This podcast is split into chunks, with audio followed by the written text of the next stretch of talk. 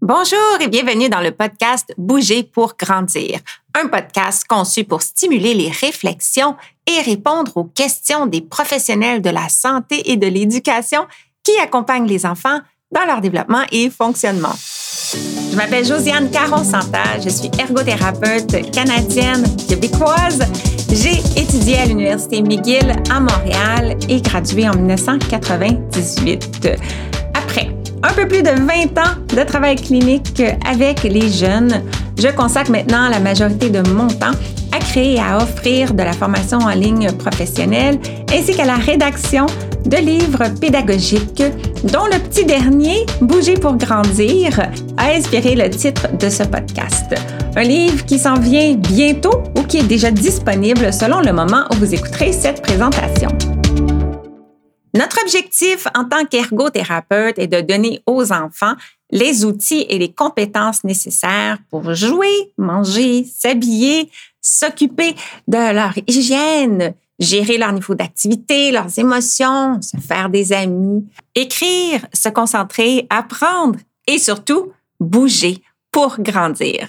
En somme, les aider à acquérir les compétences dont ils ont besoin pour fonctionner être heureux et s'épanouir dans leur vie de tous les jours. Dans ce podcast, nous allons discuter de différentes facettes du développement de l'enfant, mais nous allons nous concentrer surtout sur le développement moteur lui-même en tant que fondation du reste du développement, parce que bouger, bouger agilement, bouger intentionnellement, euh, c'est un facteur déterminant pour la capacité de l'enfant d'agir avec efficacité dans son environnement. Essentiellement, nous parlerons beaucoup de motricité globale et de motricité fine et des capacités sous-jacentes qui les rendent possibles, par exemple le traitement sensoriel, la planification motrice et la perception visuelle. Comment se développe la motricité de l'enfant? Quels sont les facilitateurs, les obstacles, les possibilités? Comment créer des opportunités pour accompagner l'enfant dans son développement? Quelles activités peuvent les soutenir? Comment prévenir les défis? Comment dépister les difficultés? Voici quelques questions parmi beaucoup d'autres qui trouveront certainement des réponses au fil des épisodes du podcast que je vous proposerai. Essentiellement, vous pourrez accéder à des présentations originales avec des idées concrètes, des trames sonores de mes vidéos partagées sur les réseaux sociaux, des extraits de conférences ainsi que des entrevues avec d'autres ergothérapeutes ou professionnels. Il y aura des petits épisodes de type pépite éducative et d'autres plus longs dans lesquels nous couvrirons un sujet de manière plus exhaustive.